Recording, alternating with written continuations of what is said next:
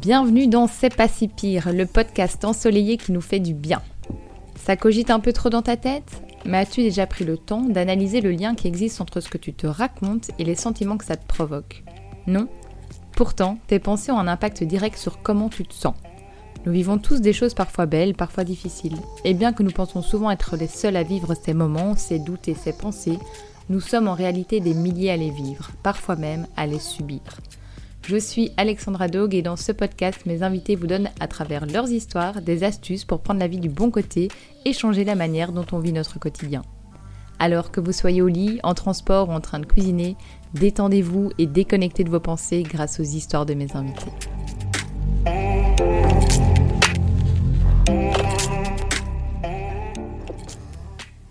Dans ce premier épisode, nous allons à la rencontre d'Alexia, jeune maman de deux enfants. Enfin, ça, c'est comment elle, elle se décrit. Moi, je la décrirais surtout comme quelqu'un d'extrêmement empathique, sensible et vraiment très drôle. Cela fait d'elle une amie que je chéris particulièrement depuis plus de 10 ans. Alors oui, Alexia est une jeune maman exceptionnelle, mais elle est également une femme d'exception. Dans cet épisode, Alexa revient sur une des expériences qui a marqué sa vie, son départ précipité à New York. Expérience de rêve pour beaucoup d'entre nous, mais qui peut virer au cauchemar pour ceux et celles dont la vie est rythmée par des angoisses. Découvrez sans plus attendre comment Alexia a pu gérer ses pensées et arriver à profiter pleinement de l'expérience qui marquera positivement sa vie future.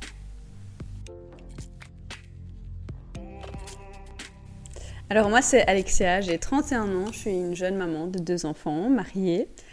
Et je suis quelqu'un quand même d'assez euh, angoissé, on va dire. J'ai plein d'autres traits de personnalité, bien évidemment, et heureusement pour moi. Mais euh, c'est vrai que j'ai pas mal d'angoisse et euh, il y a pas mal de choses qui ont fait dans ma vie que ben, voilà, j'ai pas voulu faire certaines choses où j'avais peur d'aller de l'avant. Et heureusement que j'ai pas toujours écouté mes angoisses et que j'ai été de l'avant justement parce que ça m'a permis de vivre plein de belles choses. Et je vais vous raconter ben, une de mes expériences euh, des plus marquantes.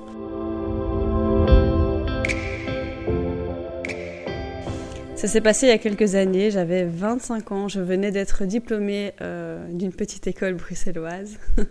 j'avais enfin mon, diplôme euh, d'études supérieures. Et j'étais avec mon copain à ce moment-là, euh, mon petit ami qui est aujourd'hui mon mari. Et il me lâche cette phrase qu'on veut jamais entendre. Il me dit, écoute, faut qu'on parle. Alors bien sûr, le gros stress, je me dis, oh mon Dieu, qu'est-ce qu'il va me raconter, qu'est-ce qu'il va me dire, tout se passe bien, pourtant je l'aime. Mon Dieu, j'ai peur. Et donc il me dit, écoute, faut qu'on parle. Euh, j'ai eu un, meeting avec, euh, avec mon boss et il m'envoie euh, à New York. Il faut savoir qu'il travaille dans une agence de pub qui avait été rachetée par une énorme agence multinationale qui ont des bureaux un peu partout dans le monde. Et il voulait développer en fait un nouveau département à New York et il voulait que mon petit copain de l'époque qui est aujourd'hui en fait mon mari, euh, bah, développe ce, département. Et il m'a dit évidemment, c'est toi qui vois, si tu veux pas venir avec moi, je n'y vais pas, donc euh, c'est toi qui décides. Euh, on peut se dire que quand ça arrive, et surtout quand ton mec vient de te dire faut qu'on parle et que tu t'imagines les pires trucs au monde, quand on te dit écoute viens on peut partir vivre à New York, bah, tu peux te dire ok génial c'est le plus beau jour de ma vie. Sauf que pour quelqu'un comme moi qui, qui est hyper angoissé et, euh, et, qui a zéro confiance en soi. Mais en fait, j'ai paniqué.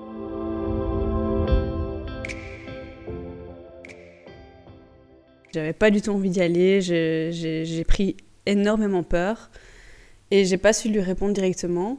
Et je pense que le fait qu'ils disent que euh, bah, c'est moi qui décidais au final, euh, si on y allait ou pas, bah, ça a rajouté ça a rajouté euh, énormément de pression. Je me suis dit, ben, j'ai pas envie d'y aller, mais si je dis non, au final, ben, il y va pas non plus. Et c'est un peu son rêve qui, qui s'écroule.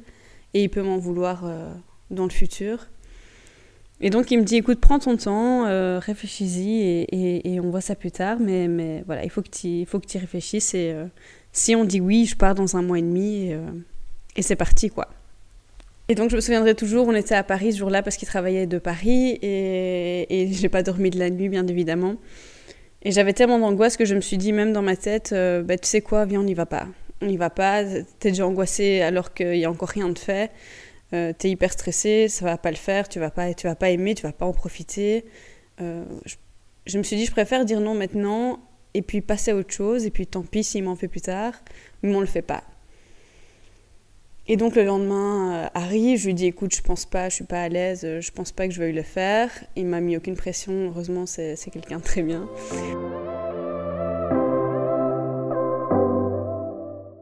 J'en ai parlé avec mes parents. Il faut, savoir que je crois que les deux, les deux vraies raisons pour lesquelles j'avais pas envie de partir, la première c'est que je me suis dit bah, je vais être éloignée de ma famille, je vais partir euh, à l'autre bout du monde seule, moi avec lui mais seule. S'il arrive quelque chose à mes parents ou à ma famille, bah, je serai loin, euh, je pourrais pas être là. Et puis, euh, et puis ma sœur avait des enfants qui étaient, qui étaient jeunes à ce moment-là, j'étais très proche d'eux. Je me suis dit, bah, je les verrai pas grandir, ils vont peut-être m'oublier. Et puis la deuxième raison qui est, je pense, la plus, qui était la plus présente, c'était euh, de me dire, bah, Alexia, tu as 25 ans, tu viens d'être diplômée euh, d'un bachelier en marketing, tu vas arriver à New York, tu n'as jamais travaillé à part des stages, qui va vouloir de toi? Jamais, jamais un job, tu n'auras jamais ton premier job à New York. Euh, peut-être que tu travailleras dans un fast-food mais je me suis dit, voilà, j'ai pas ma place là-bas et je le mérite pas et, jamais je vais réussir à, faire quelque chose de bien à New York alors que tout le monde rêve d'aller et qu'il y a plein de gens qui se bousculent pour avoir un job et qui sont bien plus talentueux que moi. Et bref, euh, je reste avec mes idées assez négatives et je décide quand même d'en parler avec mes parents euh, pour avoir leur, euh, leur ressenti et, et leur avis. Et en fait, bah, ils étaient hyper contents pour moi, ils étaient hyper excités. Ils m'ont dit, mais Alexia, enfin, tu te rends pas compte, ce genre d'opportunité, tu as ça qu'une fois dans ta vie. Il faut que tu saisisses le truc. T'inquiète pas, tu vas avec, tu vas avec Arnaud. De toute façon, tu seras pas seule. Et au pire, si ça se passe mal, bah, tu reviens, mais au moins tu l'auras essayé et tu n'auras pas de regrets. Donc ben voilà, finalement, on y va. Euh, au final, l'excitation prend le dessus et je suis plus excitée maintenant de partir et hyper contente de pouvoir euh, vivre un truc pareil. Euh, et les angoisses, pas disparaissent, mais, mais en tout cas prennent moins de place. Et donc, il se passe plein de choses, hein, parce qu'un mois et demi après, Arnaud part, déjà pour trouver le logement, pour, trouver, pour, prendre, pour prendre les marques, les repères. Entre-temps aussi, bah, lui, il a un visa, mais il faut qu'on se marie pour que je puisse partir avec lui. Donc j'ai dû organiser notre mariage en deux mois de temps. Euh, très stressant, euh, mais bon, ça s'est bien passé, tout s'est très bien passé, c'était super sympa. Et euh, il arrive le moment où bah, je vais le rejoindre, donc lui il est déjà là-bas, moi je le rejoins. Et j'arrive là-bas, premier jour en tant que New-Yorkaise, j'arrive dans notre appartement et premier jour ça va, ça se passe bien, c'est sympa. Et très vite en fait je me sens super seule. l'image que je m'étais faite euh, de la vie là-bas, ben voilà quoi, c'était. Il y a eu une grosse déception dans le sens où ben, j'étais seule, complètement seule. Arnaud travaillait évidemment énormément, hein, c'est la vie à la new-yorkaise. Euh, c'est pas des 9-17 euh, comme on peut le connaître ici. on se réveillait très tôt, il travaillait très tôt, il revenait très très tard. C'était un rythme de malade, euh, il n'arrêtait jamais. Et donc moi j'étais seule à la maison, j'avais pas de permis de travail, il fallait que j'attende de l'avoir, ça a mis plusieurs mois. Donc je travaillais pas, lui travaillait énormément, euh, je ne gagnais pas ma vie parce que j'avais pas de permis de travail. Et comme tout s'est fait très vite, on n'est pas parti avec de l'argent de côté. Déjà qu'on a dû se marier en plus, vraiment en 2-3 mois de temps c'était fait. Euh, et donc pendant plusieurs mois, en fait, c'était c'était juste l'horreur. J'étais seule. Je passais mes journées chez moi. Euh, si je voulais sortir faire des activités, bah, c'est New York. Je pense que toutes les personnes qui ont déjà été visiter New York savent très bien que le coût de la vie là-bas est quand même euh, différent d'ici et qu'il faut un minimum d'argent. Et donc j'ai passé mes journées en fait à enfermer chez moi ou à me balader un peu dans mon dans mon dans mon quartier on avait, il y avait quelqu'un, un, autre couple de Belges qui était là sur place, euh, un garçon qui travaillait avec Arnaud aussi au même endroit, qui était belge avec sa femme. Et donc euh, on les voyait de temps en temps. Et donc pour l'anecdote, euh, un jour elle me dit ah mais tiens Alexia, si tu veux tel jour on va aller faire du shopping. T'as pas envie de venir avec moi On va aller faire un peu les magasins. Donc moi hyper contente, je me dis enfin je vais pouvoir passer un peu de temps avec quelqu'un et pas me retrouver seule dans mon appartement et donc je lui dis ok, trop bien, bien, on va, on va faire du shopping. Et voilà qu'elle m'emmène euh, sur la 5e avenue faire le shopping. Et, euh, et, on se balade, etc. On arrive dans, dans, le magasin. Et elle commence à, prendre plein de vêtements pour essayer. Elle me dit Oh, mais tiens, regarde, ça c'est beau, ça c'est bien, ça t'irait trop bien. Euh. Et donc je prends les articles. On arrive aux cabines d'essayage et en fait, j'ai juste zéro balle, quoi. Genre, j'ai zéro dollar, j'ai rien du tout. J'ai à peine de quoi m'acheter le, le, ticket de métro de retour pour rentrer chez moi. Et donc là, en fait, euh, c'est super. Euh, c'est un peu triste, mais je, me suis mise dans la cabine d'essayage et je me suis assise euh, j'ai fermé le rideau et je suis restée assise, j'ai même pas essayé mes vêtements, quoi. Parce que j'avais, j'avais pas d'argent, j'avais zéro. Donc ça servait à rien que j'essaye pour après quoi ça me va bien, je peux pas l'acheter. Enfin, c'était pas possible. Et donc elle sortait de sa cabine à chaque fois, oh regarde, moi je vais prendre ça, je vais prendre ça, et toi ça en est où? Et donc je disais, oh non, ça me va pas. Alors qu'en fait, ça faisait juste 10 minutes que je restais assise. Euh, sans pouvoir rien m'acheter. Donc, euh, donc c'est une petite anecdote de ce que, de ce que parmi tant d'autres que j'ai pu vivre où en fait je faisais semblant un petit peu, mais sauf que ça n'allait pas du tout. Je voulais pas non plus alerter mes parents, ma famille. Je disais que ça allait, mais au fond de moi, j'étais, j'étais vraiment pas bien. Et euh, bah, heureusement, à un moment donné, j'ai enfin ce permis de travail. Et j'ai la chance euh, inouïe qu'un collègue à, Arnaud, qui travaillait donc dans cette boîte, euh, dans cette multinationale, euh, décide de se lancer. Donc il lance sa propre boîte et, et, il cherche des employés. Donc Arnaud me vend. En fait, il me vend en tant que personne qui sait déjà super bien gérer certains programmes, qui, sait déjà, bah, qui connaît déjà un métier en fait. Alors que pas du tout, je sors de, de ma petite école bruxelloise et, euh, et j'ai jamais travaillé vraiment dans le monde professionnel, à part évidemment des jobs étudiants et les stages, mais euh, il me vend vraiment comme quelqu'un qui gère déjà euh, plein de choses. Et il me dit, mais t'inquiète pas, il faut y aller au culot, sinon on n'y arrivera jamais.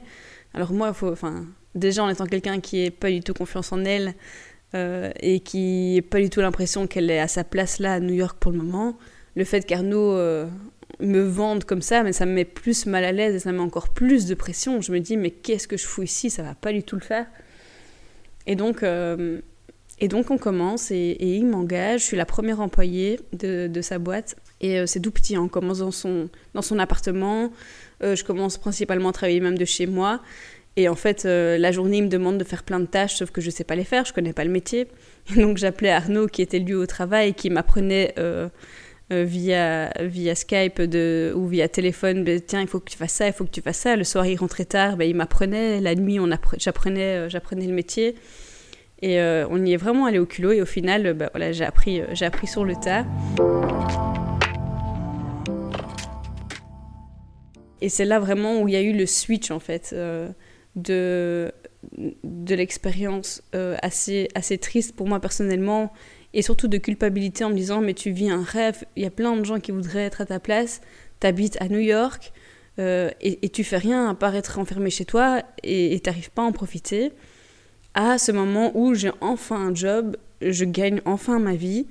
Et c'est vraiment les deux extrêmes que j'ai vécu dans le sens où la première, la première expérience était bah, j'ai pas d'argent. Euh, Arnaud travaille pour nous, mais c'est tellement cher là-bas qu'en fait on était, on, on était clairement endettés on ne pouvait rien faire, en fait, on ne pouvait pas en profiter. Et au moment où j'ai gagné ma vie, en tout cas, nous, comment nous, on l'a ressenti, c'est à New York, ou bien tu n'as rien, ou vraiment peu, c'est galère, ou bien tu gagnes vraiment bien. Et puis dans ceux qui gagnent vraiment bien, il y a plusieurs, euh, il y a plusieurs euh, paliers évidemment. Mais nous, après, on a vraiment bien gagné dans le sens où bah, on a même pu mettre de l'argent de côté et on a pu profiter à mort de New York. Donc à partir de ce moment-là, bah, j'apprends à connaître plein de gens.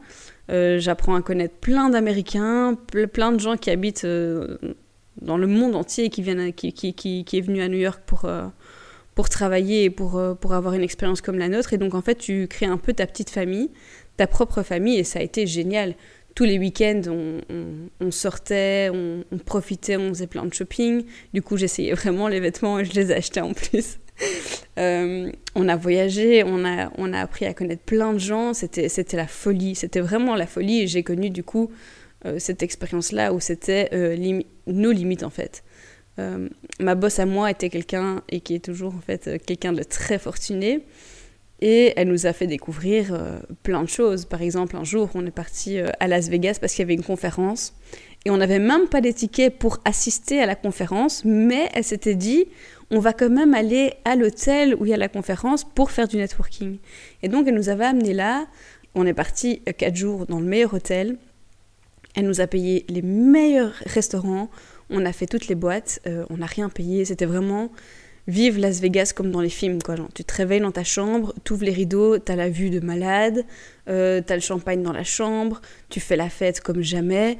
Et en échange de ça, bah, tu discutes avec quelques Américains pour faire ton networking. Et ça va, mais c'est tellement facile en fait, c'est hallucinant.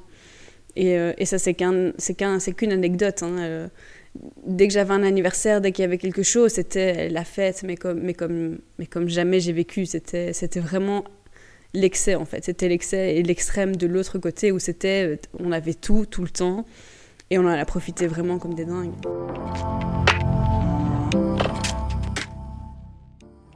Donc c'est là que je me dis, euh, si tu t'étais écouté, si tu n'avais pas les gens autour de toi qui t'aidaient à te dire, Alexia, arrête, arrête de te dire que ça n'ira pas, arrête de d'écouter tes angoisses et essaye au moins. Euh, si j'avais pas eu ces personnes-là et si je m'étais pas dit non, allez, viens, on essaye, ben, en fait, je serais jamais partie, j'aurais jamais pris cette expérience, j'aurais jamais profité de tout ça. Et, j'aurais jamais grandi parce que cette expérience, évidemment, je suis toujours quelqu'un d'assez angoissé, je suis toujours quelqu'un qui n'est pas énormément confiance en elle, mais cette expérience m'a tellement aidé à grandir et, surtout professionnellement en fait, où je sens que j'ai appris plein de choses et je me suis rendu compte qu'en fait je valais quelque chose, que ce soit à Bruxelles, que ce soit à New York, que chacun en fait a, quelque chose à apporter. Il suffit d'avoir euh, un bon entourage et d'y croire quand même.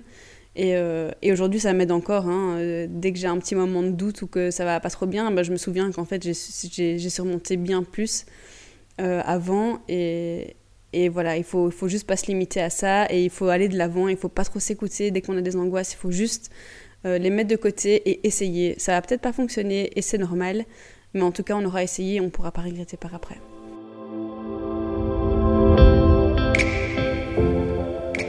Merci à Alexia de nous avoir partagé son histoire et ses pensées. Combien d'entre nous sommes comme Alexia, figés à cause de pensées telles que je ne mérite pas ce qui m'arrive, le succès ça arrive qu'aux autres, je n'y arriverai pas, je n'ai pas ma place là-bas, d'autres que moi sont bien plus méritants. Dans cet épisode, Alexia nous a démontré qu'en taisant ses angoisses et en se faisant soutenir par son entourage, elle a pu aller au-delà de ses pensées limitantes. Vous l'aurez compris, le conseil d'Alexia dans ce premier épisode est d'oser. Certes, parfois, même en osant, nous serons face à des échecs. Mais s'il y a bien une chose qui est en train de changer depuis quelques années, c'est justement notre perception à l'échec. Depuis l'enfance, nous avons appris à redouter celui-ci et de percevoir de façon négative une série de choses telles que l'étudiant qui échoue un examen, le chef d'entreprise qui fait faillite ou la promotion non obtenue. Pourtant, cette vision négative semble changer et nous commençons petit à petit à voir les vertus de l'échec. Combien d'histoires d'entrepreneurs qui échouent de nombreuses fois avant de connaître le succès n'entendons-nous pas? Combien de relations amoureuses passées sont à présent plus vues comme des échecs mais comme un apprentissage pour trouver la bonne personne? Alors, ne devrions-nous pas tous oser un peu plus pour être heureux?